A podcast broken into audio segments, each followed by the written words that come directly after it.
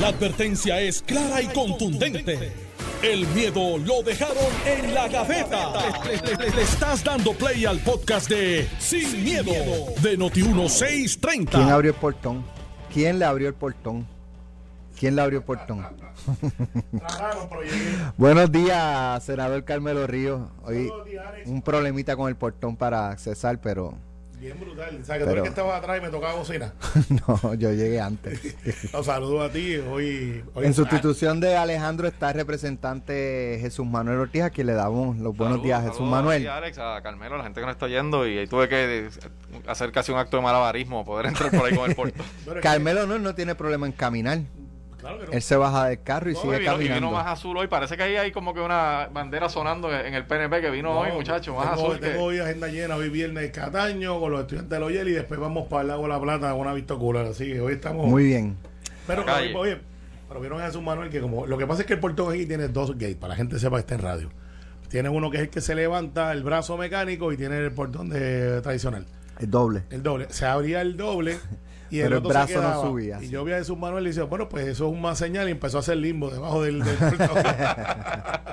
Bueno, eh, creo, eh, le, comentaba a Jesús Manuel aquí fuera del aire que creo que Elizabeth Torres ha hecho, le ha hecho un favor al pueblo de Puerto Rico para que vean que no está funcionando lo de los cabilderos de la estadidad. Está pidiendo Orlando Parga que, que, se, que se quiten. Que, que, se vuelen cantos este, y se busque una estrategia y se comienza en cero. Johnny Méndez, que es el autor de la medida, dijo que eh, eh, primero que él no proponía que se les pagara. Y en segundo lugar, eh, que él no está contento. La pregunta es, ¿usted se siente orgulloso o avergonzado del trabajo, del desempeño en términos generales de esta delegación? Y él no quiso, quiso ser diplomático y dijo, no estoy satisfecho con lo que han hecho, con lo que están haciendo. Eh, doña Miriam, ni, ni, les cuento lo que piensa de la, de la delegación. Ramón Luis, que, que tiene que eh, esto que cambiar. Y, y, mi pregunta es si este es el principio del fin de esta delegación, de esta idea, eh, porque mientras estén ahí y se estén comportando como se comportan, hablo en términos generales, no solamente Elizabeth Torres, sino que es una controversia por aquí y otra por allá, y lo menos, salvo que la más que se ve, pienso yo, trabajando y constantemente en reuniones, es Soledad eh, eh, Buxo. Eh, Ricardo Rosselló, pues de vez en cuando sube una que otra cosita, pero la que está constantemente haciendo ver lo que está haciendo con o sin, eh, ¿cómo te digo?, resultado, es Zoraida Buxo. Los demás yo no veo absolutamente. Lo, más que se ve, Zoraida Buxo y, Elizabeth Torres. he escuchado de Ricky que las farmacias alrededor de Casablanca están contentas, porque acabaron los Magimarker y las cartulinas, todo aquello. pero, pero, pero la, la, pregunta es: hay, o sea, cuando ya dentro del mismo PNP o del sector estadista comienzan estas voces importantes y, y voces grandes este, dentro de la colectividad pues uno pudiera eh, presentir o ver que esto viene barranco el abajo. del fin. Correcto. Eh, como yo soy el único aquí, bueno, Alex es, estadista, pero no puede decir porque es periodista. Mira, este, mira este, sí, sí, eso es para comprometer a uno. Y, para que lo sepan, Jay Fonseca también y, y Normando Valentín. Porque hay algunos que se vanglorian de periodistas que son. ¿Y si yo te eh, digo que no? Eh, bueno, yo digo que sí, porque ya hemos hablado. Entonces, eso no quiere decir, cuidado con decirle algo a Carmelo, que lo hice al aire. No, lo digo sí, ¿sabes por qué? Porque los periodistas independentistas. Pero tú sabes qué. ¿Sabes qué? Yo te pregunto eso eh, y le mucha gente pregunta, pero ¿y por qué si lo ve nos cae encima? Pues porque son periodistas, son tienen que hacer su trabajo y es fiscalizar y no hacer relaciones públicas. Yo cuestiono todo. Yo cuestiono el Estado Libre Asociado, yo cuestiono la independencia y cuestiono la estadidad. Ese es el trabajo. Y lo he hecho verbalmente aquí, lo he hecho en radio, en, escrito y lo he hecho en televisión. Y ese es el éxito. No, no, la, la, chota, pero habla duro. Cuestiono todo. Eso es el éxito de los periodistas que dicen, sí, yo soy, pero este es mi trabajo. Punto. Ahora, volviendo al trabajo. Yo no sé si mi voz es grande o es chiquita o es mediana, pero es consistente. Eh, es injusto lo que le están haciendo a los delegados congresionales por la changuería de una de ellas. Eh, te explico. Yo sí puedo verlo más de cerca porque yo tengo oficina en Washington part-time como pasado presidente de los lideradores para Estados Unidos, que tenemos una oficina ahí al lado de Casablanca, y fui presidente por dos años.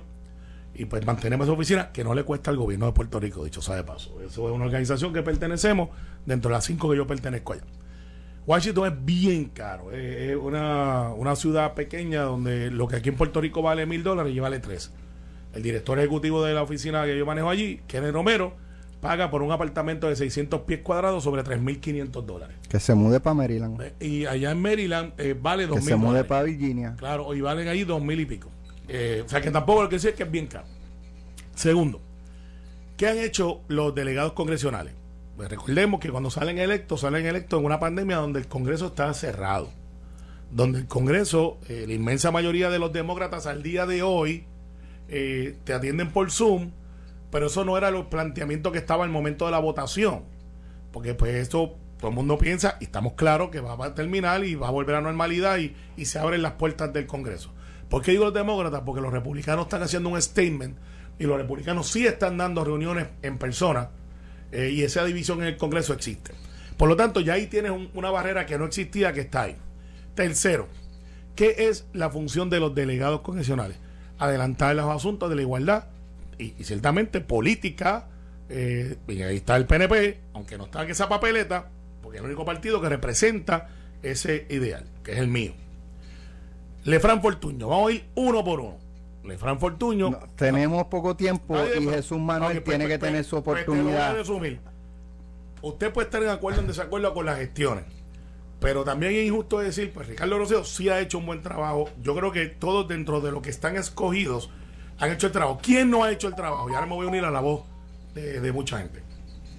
Yo creo que Elizabeth Torres no hay que pagarle, porque si usted no hace el trabajo, si usted ha dicho que usted no cree y yo me estoy poniendo hoy por escrito a Carmen Feliciano, a mi amiga, que es la de Prafa, que es la Oficina de Asuntos Federales, donde se supone que todo lo se supone que por ley tienen que rendir los informes, y si rinden los informes, yo tomo eso como una factura por servicios prestados. Esa es mi interpretación.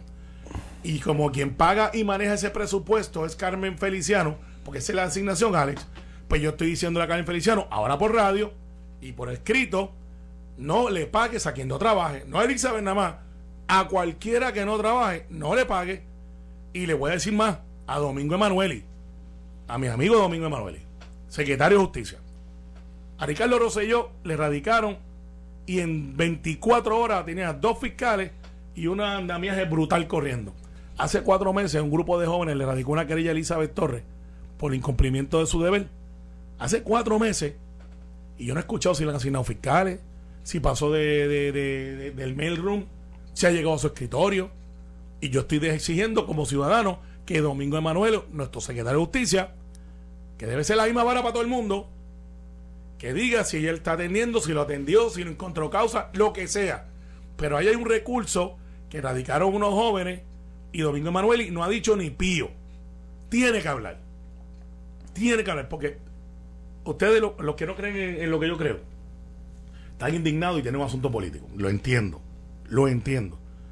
Pero lo que no podemos negar es que aquí hubo una elección donde salieron electos unos funcionarios y hay cinco que están haciendo el trabajo. Ustedes pueden estar en acuerdo o en desacuerdo.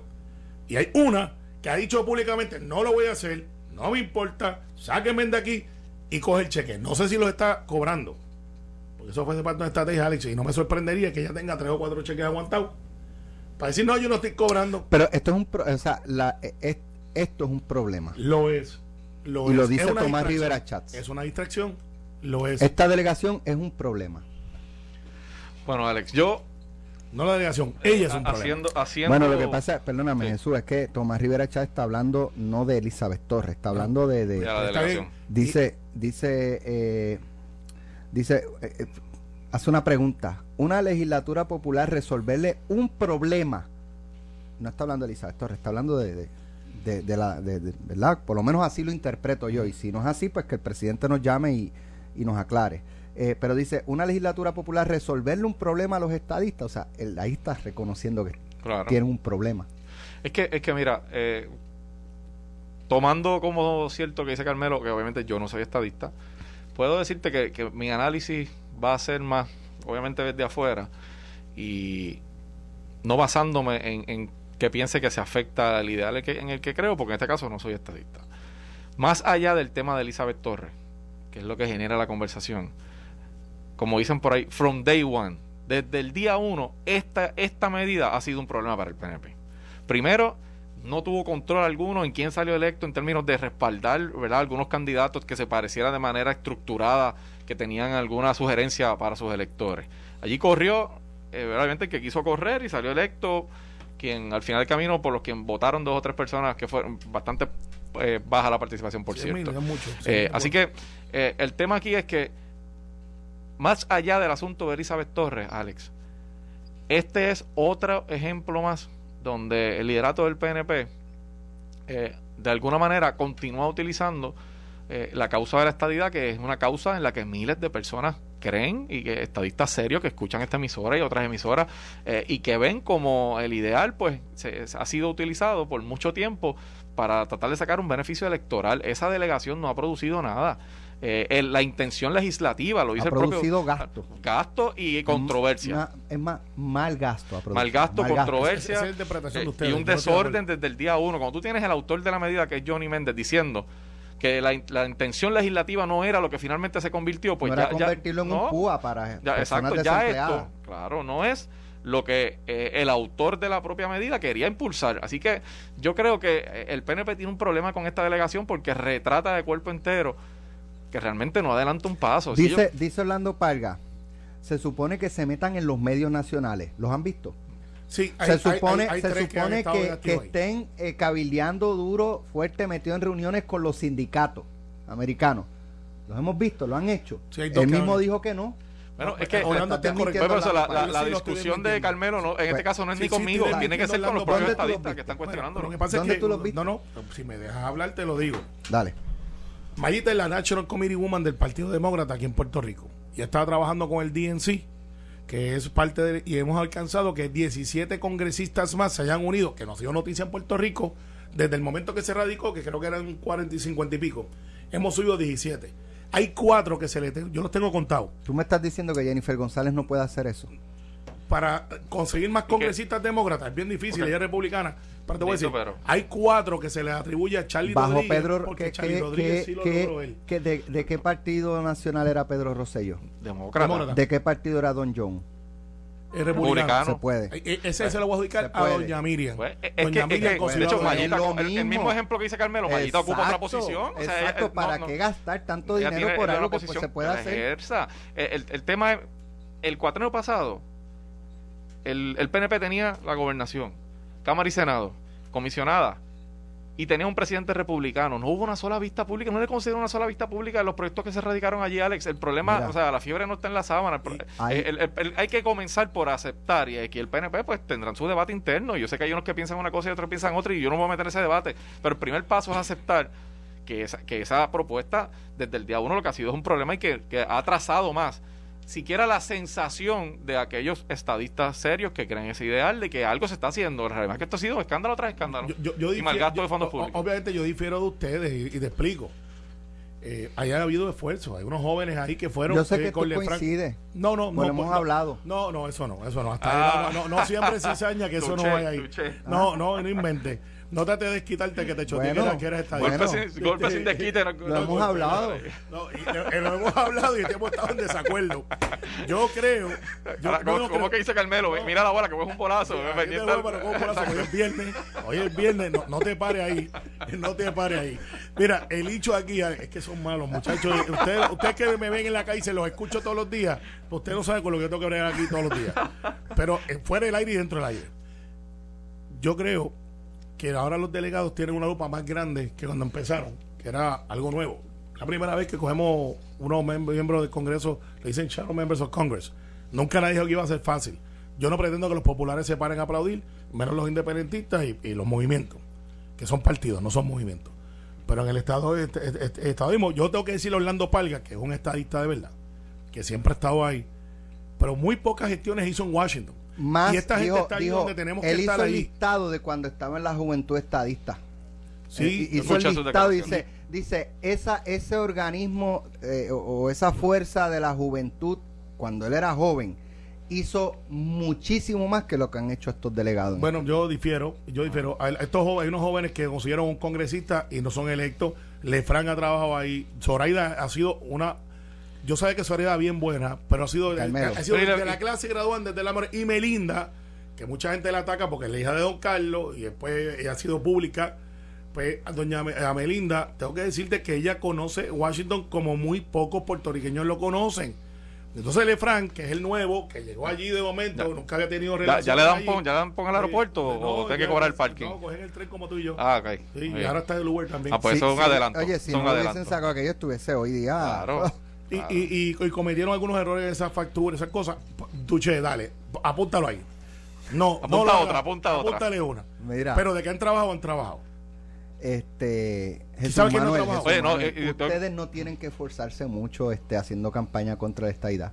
No, El. PNP es el peor enemigo de la, de, Bueno. de la estadidad. Eso es falso. Los, más que, los que más daño le hacen con Son- claro. inventos como... Bueno, hoy está doña Miriam. Velo bien en la, en la prensa Sí. hoy proponiendo otro partido estadista. Carmelo si lo hemos hablado. No, Chicos, sí, oye, sí, oye. Y yo estaba en desacuerdo Oye, con lo que tú dices. Ese es el pie forzado de hoy. Mira, tenemos que ir a la pausa, pero... Ay, mi madre. Pero, pero, eh, hay una encuesta en notiuno.com eh, que eh, prácticamente la pregunta es, ¿votaría usted por Elizabeth Torres para un puesto electivo en el futuro? El PNP Porque- la porque se aceptaría está corriendo hablando de que PNP. ella, Estaría interesante eh, saber. tiene eh, po- potencialmente, o sea, puede ser una potencial candidata para algún puesto electivo No, en el Va, 2024. pa- va para Proyecto Dignidad que se la Por eso pues, está bien, pero corre un Porque, puesto eh, eh, electivo. ojalá corra La para pregunta PNP. es Dale, si usted, ojalá, ojalá. La certificarían. Eso, eso está interesante. tiene, oye, bien interesante el resultado hasta ahora en notiuno.com en la Ojalá encuesta. corran en PNP, dale. tienen tienen que, que entrar a la Hay que entrar a verlo. votar y ahí ven el resultado. Si no, pues. Carmelo está votando ya, mira, pero no puede Voy a votar más de una vez, ¿cuál es el Carmelo. No puede votar más de una ¿Cuál es el vez. notiuno.com. ahí está. Notiuno.com. Y, Sí, y puedo votarle a viva voz. ¿Ah? Puedo votar a viva voz. No, no, para que no influencie a los, a los que están. Envíaselo al banco, que, el banco tuyo de... Estás escuchando el podcast de Sin, miedo, de Noti1630. Más de 40, ¿verdad? 40. Más de 40. Vamos, vo- voy ya mismo con él, pero eh, oye, estaba leyendo unas expresiones de Andrew Bix, que es uno de los miembros de la Junta de Supervisión Fiscal, eh, y, y esa es, no sé, eh, el mismo feeling que tengo yo, que él dice que el gobierno no ha demostrado tener la capacidad y la voluntad para hacer cambios, eh, reformas y estructurales en Puerto Rico, por lo tanto él no, no, no ve al gobierno enderezando la economía en los próximos años. Bueno, yo, yo creo que eh, ese- esa, esa expresión es una opinión generalizada. Yo creo que mucha gente que tiene dudas serias y yo creo que hay fundamentos para no tener una duda como esa. Obviamente en el pasado se han tomado decisiones que eh, han resultado que no eran las, obviamente las más correctas y las más sensatas en ese momento, en, ¿verdad? En el momento que se tomaron y el resultado así lo refleja. Ahora bien, yo creo que es bastante acomodaticio también de, de los miembros de la Junta eh, señalar a otro, pero no evaluarse ellos mismos. Yo creo que eh, yo quisiera que, el miembro, este eh, integrante de la Junta, eh, explicara cuál ha sido las propuestas de desarrollo económico de la Junta de Supervisión Fiscal. O sea, la, la Junta de Supervisión Fiscal no ha establecido ninguna, más allá de recortes en las agencias y ese tipo de planteamientos que hicieron desde el principio, ¿Cuál es la estrategia de desarrollo económico que la Junta ha tratado de establecer, que también es una obligación de ellos dentro de promesa? O sea, ¿cuáles son los proyectos críticos que se supone que ellos iban a recomendar a aquel coordinador de infraestructura o de proyectos críticos que, reclutaron hace un tiempo y después, hace ya más de dos años, me parece, no hay nadie ocupando esa posición, o si lo hay, no, yo por lo menos no sé quién es. Eh, ¿Dónde está las iniciativas de la Junta dentro de ese plan de ajuste de, de la deuda, de alguna manera de eh, eh, realizar una reingeniería gubernamental que permita tener eh, rec- usar los recursos de manera más efectiva en el gobierno. O sea, ¿cuáles son las propuestas de desarrollo económico de la Junta, Alex? O sea, aquí, aquí por, por los pasados 5 o 6 años desde que la Junta está ahí, lo único que eh, han hecho es, propo- es proponer recortes y nada de desarrollo económico. O sea, no tienen ni un coordinador de proyectos críticos, Alex. ¿Cuáles son los proyectos Si- críticos que impulsa la Si la Junta no estuviera, se hubiese reestructurado la, la deuda al día de hoy, hace rato, Bueno, con, lo- no, con- no, con- no, no, eh, no había dependiendo del legal. gobierno No, de Puerto no no había Rico. un mecanismo legal. Ahí tengo que ser honesto en la historia. Alejandro trató de hacer una Lo quiebra tratamos de criolla, hacer, sí. No se reconoció. Eh, nosotros no podíamos declararnos en quiebra, a pesar que lo probemos todos los días, y el único mecanismo congresional, por ser un territorio que se inventaron... Pero fuera de la herramienta, ahí- fuera de la herramienta, eh, fuera de la herramienta, voluntad para cambiar. Sí, Yo creo Bueno, que sí, no. posiblemente, bueno, que no le iba a ver hasta tanto le pasara lo que le pasó en este caso a Alejandro García Padilla cuando llegó, que ya no tenía ni, ya no tenía posibilidad alguna de ningún financiamiento y había que tomar decisiones. Ahora, yo, yo tengo que añadir algo a lo que dice Carmelo. Es correcto que eh, García Padilla, él trató de hacerlo, y, pero hay que decir que, que dos de las figuras principales que se opusieron a un mecanismo de reestructuración que no incluía una junta fueron Ricardo Rosselló y Jennifer González, y eso está en récord. Pedro Pierluisi, en cambio, recuerdo que era comisionado residente eh, y junto con Alejandro cuando era gobernador, pues echaron hacia adelante el tema de promesa, que volvemos. A mí no me gusta la Junta, yo sé que a Carmelo tampoco y a la mayoría de nosotros. Bueno, Alex, si Claro, no pregunta a Alex, pero a había- Ale- a Ale le encanta había- el pan en la Junta. Eh, pues, yo por lo menos estoy en récord, lo he dicho desde el principio. Claro, tiene unas herramientas de esa de, Te voy a- de te voy a tirar ahorita de deuda nuevo. Que eran importantes que, estuvieran. Así que, eh, resumiendo, porque sé que Carmelo no ha cogido el turno sobre esto, es bu- eh, el señalamiento de VIX, pues uno puede eh, decir que tiene base para hacerlo, porque en el pasado ha, sucedido así, pero también la Junta tiene una responsabilidad aquí y yo no he visto ninguna movida de ellos para impulsar el desarrollo económico. Eh, bueno, retomando donde lo dejaste, yo pienso muy parecido, porque es que ellos se supone que bregaban con desarrollo económico y se convirtieron en, en guillotina de asuntos de control fiscal eh, que no necesariamente redundaban en desarrollo económico. Y usted puede estar a favor de que le quiten los salarios a todo el mundo, pero eh, su rol principal era refinanciar la deuda, por eso es que Natalia Yaresco eh, eh, hizo un touch and go, y si yo terminé aquí, lo que falta es la otra que está encaminada de 9 mil millones, que es de la Autoridad de Energía Eléctrica, por eso es que digo, cuidado, que todavía falta algo. Es más que- difícil, que- está más difícil. Sí, suerte eh, y Dios y verdad que nos enviaron unos chavitos adicionales para hacer un sistema eléctrico porque debe 16 millones y vale 9. Pues ahora, ¿quién compra eso? Entonces, pues la deuda se va a, re- a reorganizar. Como, y como dice Jesús, es bien difícil, esa es más técnica, pero como tenemos unos chavitos adicionales para mejorar la infraestructura, va por ahí. ¿Qué ha hecho la Junta? Pues miren que ellos eh, rindan un informe, porque no lo pueden rendir, ¿sabes? Más allá de decir, bueno, eh, renunciamos la deuda. Pues muy bien, eso es lo que supone que hicieran. ¿Cuánto costó eso? Pues, ¿Cuánto nos ahorramos? Excelente. Así que los gobiernos sí tenemos capacidad de hacer lo que tenemos que hacer respondiendo a las necesidades de la gente que representamos versus ellos que hasta los otros días tenía varios miembros que aquí se le olvida a la gente que tenía un conflicto de interés brutal y algunos hasta representaban bonistas y eran asociados con bonistas y hacían negocio. Hubo que legislar para, para Hubo que legislar en el Congreso para que eso no se diera. O se nos olvida eso. Así que a los muchachones que están allí, este, con a todo fuerte, con escolta, a- con salarios de 700 mil pesos, pues le mandamos cuest- muchos saludos y no, vamos a tra- no los Es, vamos a extrañar. es cuestión de tiempo. Sí, ya se van. Es cuestión de tiempo que ver si en efecto Sí. hay voluntad, hubo y hay voluntad o si van a pasar 10 o 15 años y vamos a estar pidiendo cacao de nuevo. que claro, puede tener un, un gran grado de responsabilidad si no la hay, si sucede eso que tú planteas, con la segunda quiebra. En gran parte podría ser responsabilidad de gobiernos que no hagan lo que tienen que hacer, eso es cierto, pero también, y yo sé que quizás en esto Carmelo va a diferir de mí, tiene eh, la Junta, Porque la que- negociación del plan de ajuste tiene una que, es que responsabilidad. todavía, deuda todavía, todavía, pues yo ah, veo hablando mucho, pero todavía no he visto, eh, y lo hemos hablado, garras, herramientas para evitar caer donde caímos. Porque aquí el problema es que no hay consecuencias. Aquí nos embrollan, este, hacen y deshacen y no hay consecuencias. Nadie tiene la culpa, nadie hizo nada. Fue, fue Carmelo y Carmelo dice no, fue Jesús Manuel, Jesús Manuel dice fue Alex, Alex dice fue Serra, ¿sabes? Este, y ahí queda Eh, la cosa. tiene que haber un cambio de cultura, es una realidad lo que tú Y eso no hay. Eso que yo no lo veo. cultura, No que lo veo. cambio de Bueno, cultura. No lo veo. Porque estás viendo los reclamos salariales que se están dando ahora cuando salimos de una quiebra y pues empezamos con los maestros y ahora pues vamos como por el quinto aumento que de hecho ayer el gobernador dio aumento que ya estaba destinado dentro del plan de ajuste a la deuda. Los mismos que están criticando el plan de ajuste a la deuda para los correccionales de 500 dólares mensuales. Pues eso es buenísimo, pero ahora va a venir alguien más y sigo diciendo dónde están los vigilantes, dónde están las T1, porque es lógico, las T1 son las que están en el salón de, de clase educación especial, que de bastante educación falta. especial que se ganan 1.200 pesos también. Pues entonces, ¿qué Y no tiene ni permanencia, Carmelo. No muchas- permanencia. muchas de. Bueno, se le lleva 1.500, Son pero- transitorias, pero, sí. hay, cua- hay 3.000 y pico Hay que son sin- sí, así es. Pues hacen falta, sí. Están dentro del salón de clase, sí. pues hay que, hay que también hacerle justicia, pero ¿cuánto es justicia? ¿Podemos sostener los aumentos tal y como lo solicitan? Eh, un amigo mío me decía, mira, este, yo lo que tengo que hacer es poner una palabra soe, hablar mal del gobernador y me dan mil pesos. Eso es lo que le está pensando en ciudadanía entre el broma en serio. Es un poco más complicado que eso. Es un poco más Próximo complicado. tema. ¿Qué funcionarios merecen escolta o neces- realmente necesitan escolta como para gastar tanto dinero eh, y recursos eh, en escolta?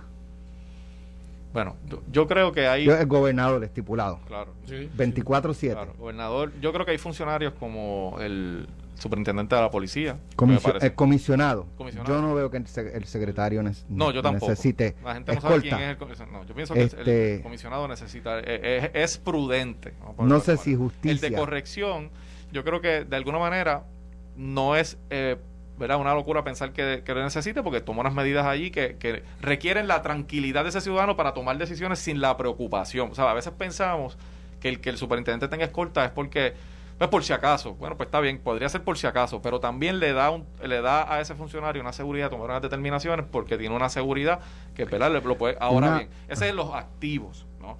Eh, los que no están activos, por el caso, por ejemplo, los exgobernadores, eh, yo creo que más allá de que hay decisiones del tribunal que se han llevado y que han determinado En el caso de los de los gobernadores, gobernadores, estoy hablando, de los gobernadores. Aníbal Acedolia yo no lo veo con escolta. no, él, él no, él renunció, él renunció a Y eso. Sila- Y Sila entiendo que entiendo que Sila también, de las veces que yo la he visto, no, no la he visto con, con- yo entiendo que él renunció a eso. Aníbal, parece me Sila- extrañó. 110 mil pesos en horas extras Sí. De escolta. Pero si él está, él, eh, casi todo el tiempo está en Washington y allá no tienen escolta. No solamente cuando llegan a Puerto Rico. Yo creo que eh, hay que evaluar lo, lo- el- sobre el abuso de la utilización en el caso de los exgobernadores porque hay una decisión del tribunal, ¿verdad? Eh, y el tema de las horas extras es algo que yo creo que hay que mirar. Y mientras este tipo de noticias salga, pues evidentemente, claro que hay una sensación en la calle de que hay un trato desigual, por supuesto que lo va a haber, ¿verdad?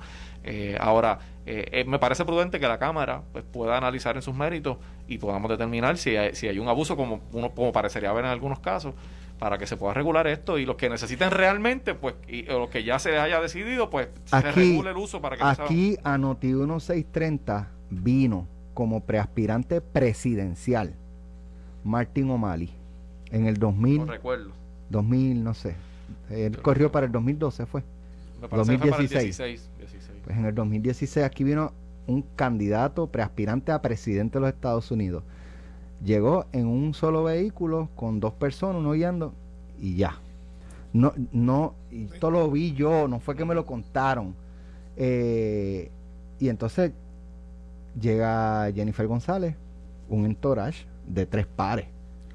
¿Sabes? Motora, dos guaguas, esto, lo otro. Y, y te digo más, Alex, aquí hay jefes de agencia que andan por ahí con escolta, El secretario de Estado. que andan por ahí. El amigo Omar Marrero, pero no es no- eso no es de exclusivo Omar Marrero. No, no, no. a- Luis Gerardo Rivera, todos los secretarios de Estado le, le- David tienen Benito, escolta, David todo, Benito sabe No me, todo. no me refería, y, claro, pero me parece que en la ley lo incluyen, el, el Claro, secretario de Estado. pero ahí que voy. si está bien o no, Oye, dos segundos. Si un bien chofer, o no, ese es otro un tema. chofer, yo, chofer Claro. yo lo entiendo. Pero es que ¿sabes, el- no? mi, mi mi punto es que incluso hay funcionarios que no están establecidos por ley, que andan, jefes de agencias que andan por ahí con escolta, uno los ve llegando al Capitolio, uno los ve por ahí, jefes de agencias que tú dices que, que- que agencia tal X por allá con, un- con oficiales y Mira, que es totalmente mira, Yo lo he dicho, eh, aquí ha venido, aquí venía en su momento cuando era el jefe del FBI y luego de lo de Filiberto Ojeda venía aquí Luis Fraticelli y venía sin escolta, venía con, me parece que era con Harry,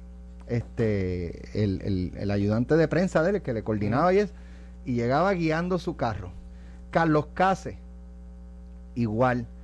Eh, el juez que sentenció a Angelo Millones, a el de la, ay Dios mío, Angelo Millones, el otro era Junior Cápsula. Cápsula. Estos jueces yo los he visto caminando solos, solos. Eh, Y, y sin, y sin hablar de casos tan grandes, hay O sea, jueces todos los días que ven casos en los tribunales superiores y de, y No, de- oye, que, lo- que- lo que que- ju- hay jueces, hay jueces. Yo, yo no, ¿sabes? Hay un, un juez del Supremo que me lo encuentro con frecuencia, caminando, corriendo, solo. Entonces, uno dice, contra. Este, Mira, Alex, lo, lo de las escoltas, pues ciertamente. yo, yo creo no- que es una cuestión más de, de un aire de, de su- no sé. No, mira, este, esto es un tema bien antipático porque, pues, ciertamente uno pretendería de que los gastos sean para otra cosa. Yo creo que la ley es bastante clara de cómo se usa, cómo se debe de utilizar y alguna gente, y vamos a extenderlo, los presidentes de Cámara y Senado deben de tener escolta. Pues mira, yo no tengo problema con que la tengan. Y al último, eh, el de juego, Orlando, que es el que tiene la escolta, que están diciendo que por qué tiene escolta. Pues él es un regulador y la información que surge es que alegadamente hay unas amenazas. Si fuese así, pues eso es temporero. Una vez la amenaza ya sea... o sea, el mejor en esto era Jorge de Castrofón. Jorge de Castrofón se rumoraba, entre broma y en serio, que él mismo llamaba y se amenazaba él mismo para tener escolta porque él no tenía derecho a tener escolta. Y eso era un chiste en el Capitolio porque Jorge Adolfo de Castrofón tenía escolta. Tenía como dos guaguas. Y en un momento dado hasta se la pagó él. ¿Por qué? Porque él quería hacer ese, ese- eso era parte de su gimmick. Él o los que... En un momento, eh, sí, ya sabemos. Eh, pero las escoltas deben ser usadas con prudencia y deben de ser este, para proteger vida. No debe ser un lujo, no debe ser este un, un, un, un Un aire, accesorio. un accesorio. Y si Jennifer necesita escolta, sí, yo creo que la comisionada, porque todos los comisionados han tenido.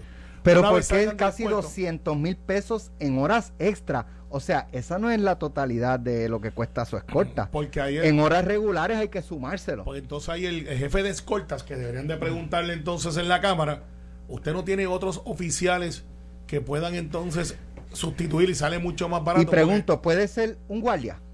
¿O tienen que ser cuatro y cinco? No sé, yo no soy experto en seguridad, pero Uno que la- el que le abre la puerta del carro, pues acá No, la puerta no le abre la puerta del carro, otro le abre la puerta para entrar al lobby. ¿sabe? Yo- yo otro, bueno, el, el de los otros días, el secretario de Seguridad Pública, uno aguantándole la sombrilla Sí, para no, que no se moje. es terrible, es terrible. ¿Cuánto cuesta esa eh, eh, que le aguante una sombrilla? Eso es terrible. Yo, yo, yo creo que como, como decía Carmelo, eh, aquí ha, ha llegado un punto donde se ha abusado de ese mecanismo. Pero nadie legisla, Y- Jesús. Bueno, lo, bueno, lo que pasa O, digo, dep- no, o- dependiendo, o- o dependiendo- quizás yo no he escuchado, no he visto. Sí, no, de hecho, en la Cámara hay radicados proyectos y, y esta información de hoy sale a raíz de una evaluación que hay radicados en la Cámara. De hecho, se, se, se aprobó, perdóname, se aprobó en Cámara y Senado también uno para retirar las escoltas en caso de exgobernadores que no cumplieron su término, como el caso de Ricardo Rosselló, como el caso de cuando... Y, se, y el gobernador lo vetó. Eso, eso pasó hace varios meses, eso es una realidad. Eh, el otro intento que hubo fue el que llegó al Tribunal Supremo sobre las escoltas, que creo que lo llevó don Carlos, me parece. Carlos con- con Don- Hernández don- Colón. con Hernández Colón. eh, y el Tribunal Supremo tomó una determinación. O sea, aquí ha habido intentos constantemente y yo creo que eso no se va a detener. Me parece que, que va a continuar porque ha habido hasta cierto punto un abuso en la utilización. Y yo creo que eh, eso, hay que eso hay que mirarlo y hay que buscar alternativas para que no ocurra esa realidad. Bueno, eh, ustedes saben que yo llevo aquí bastantes años, aquí en, en Noti 1630. Yo llegué aquí a Noti 1 un, me parece que fue 22 de septiembre del año 2002. 20, 22 de septiembre del año 2002. Y cuando yo empecé a trabajar aquí, de hecho yo entraba a las 5 de la mañana, 6 de la mañana aproximadamente, en ese momento. Y con la primera persona que yo trabajé está aquí a mi lado, que se llama Reinaldo Serra, un operador, un master control de aquí de Noti1, eh, que pues la semana pasada, el pasado viernes fue su último día de trabajo. eh, y fue hasta un poco sorpresivo, ¿verdad? Que, que Serra nos anunciara que ya se quería retirar y ir a descansar, pues Serra lleva aquí eh, más de 40 años. Ye- registrado, registrado, como 40 años. Pero Serra llevaba más tiempo eh, trabajando con nosotros, pues trabajaba como por, por contrato, ¿no? Sí. Serra, ¿cómo estás? Todo bien, Ale, gracias. Qué bueno, de verdad, saludos, me-. Eh, yo, a nombre de la familia Soto, quiero darte las gracias por todos estos años de, de trabajo y, y reconocerte públicamente, ¿verdad? Eh, el gran empleado que, que fuiste, el gran ser humano, una persona sumamente noble eh, y, y que estoy seguro todos tus compañeros te, te aprecian, Sí, los lo que están y los que ya no están. ¿Cómo tú llegaste aquí, Serra? ¿En qué año fue específicamente más o menos? Pues eso como los 70 y algo por ahí, más o menos. 70 y pico. Wow. O sea, estamos hablando de eh, 42, más de 42, pues, 40, No, yo tengo 40 48, 45 años 73, aproximadamente. así que- Eh, nosotros no habíamos nacido, probablemente. Sí, sí, sí. Yo, yo, Yo no había nacido, por lo menos. Más o menos, más o menos. Eh, y siempre fuiste operador. Bueno, al principio eh, lo que había era música. Ajá. Y ahí se... Pues entonces, estamos hablando de antes del 78. Porque esto era antes Radio 1. sí. Y en el 78 se conformó lo que era cadena última hora, con distintas estaciones. Y ahí fue que, que empezó una transición a noticias, A Noti1. en 1978. Y no Ujú. fue hasta 1982 que formalmente el formato se convierte de 24 horas en noticias y se le puso el nombre de Noti 1630. De Noti 1. Ujú. Estaba en el 1320. Sí. Yeah. Antes estaba en el 1320. Qué bueno que nos movimos. Y no fue hasta el año 2000, eh, do- yo llegué en el 2002 y como en el 2000, 2001 aproximadamente fue que se movió en la frecuencia de 1320 al 630 AM. Ujú. Tú has vivido aquí, eh, Huracán Hugo, Huracán este Georges, Huracán María, Tormenta, Mameye, ¿verdad? terremoto, Mameye. Todo. O sea, tú has visto eh, desde esa silla de allí eh, de control la historia, gran parte de la historia de Puerto Rico en los últimos años, Sí, momentos históricos, Sí. Aprende uno mucho. sí. Sí, a ver la realidad de las cosas. Bueno, Serra, mira, nosotros aquí eh, te tenemos, ¿verdad? Un, un detallito de agradecimiento. Lo primero es el, el PIN conmemorativo, eh, que en nuestro caso llegan hasta 40 años y como fue lo que registra el sistema, pues este PIN eh, te lo vamos a regalar para que lo conserves con mucho eh, recuerdo, ¿ves? Unos Radio Group 40 años. Ah, gracias, Así Ale. que este, te dejo esto por aquí, pero también tenemos una, una placa que, que te quisimos preparar para que la conserves ahí en tu casa y, y yo sé que tú no nos vas a olvidar nunca, ¿verdad? Este, siempre vas a estar pensando en nosotros, pero cada vez que la vean en especial, pues te acuerdes de, de tus amigos de aquí, tu familia, bonito, de unos Radio Group. Dice eh, Uno Radio Group, Reinaldo Serra, gracias por más de 40 años de servicio en Notino 630 como operador control. Eh, tarea que ejerciste con gran sentido de responsabilidad y compromiso. Tu trato respetuoso y noble a todos tus compañeros ha sido enseñanza para todos y todas. La familia Soto y tus compañeros de, unos, de Noti 630 te deseamos lo mejor, mucha salud y bendiciones en nuestra en esta nueva etapa de tu vida. Dado hoy viernes 18 de febrero del 2022 en Uno Radio Group. Así que Gracias. Serra, Gracias, Ale. Gracias. Te deseo lo mejor, que descanses esta nueva etapa de tu vida, que todos aspiramos a llegar en algún momento. Y, y nada, Serra, nuevamente a nombre de, de- de Tuto, de Don Jesús, Sí, gracias, de don Jesús. todos los compañeros de aquí, Liliana, Sí. eh, González, Gobo, todos, todo el equipo, te damos las más expresivas gracias y te deseamos lo mejor.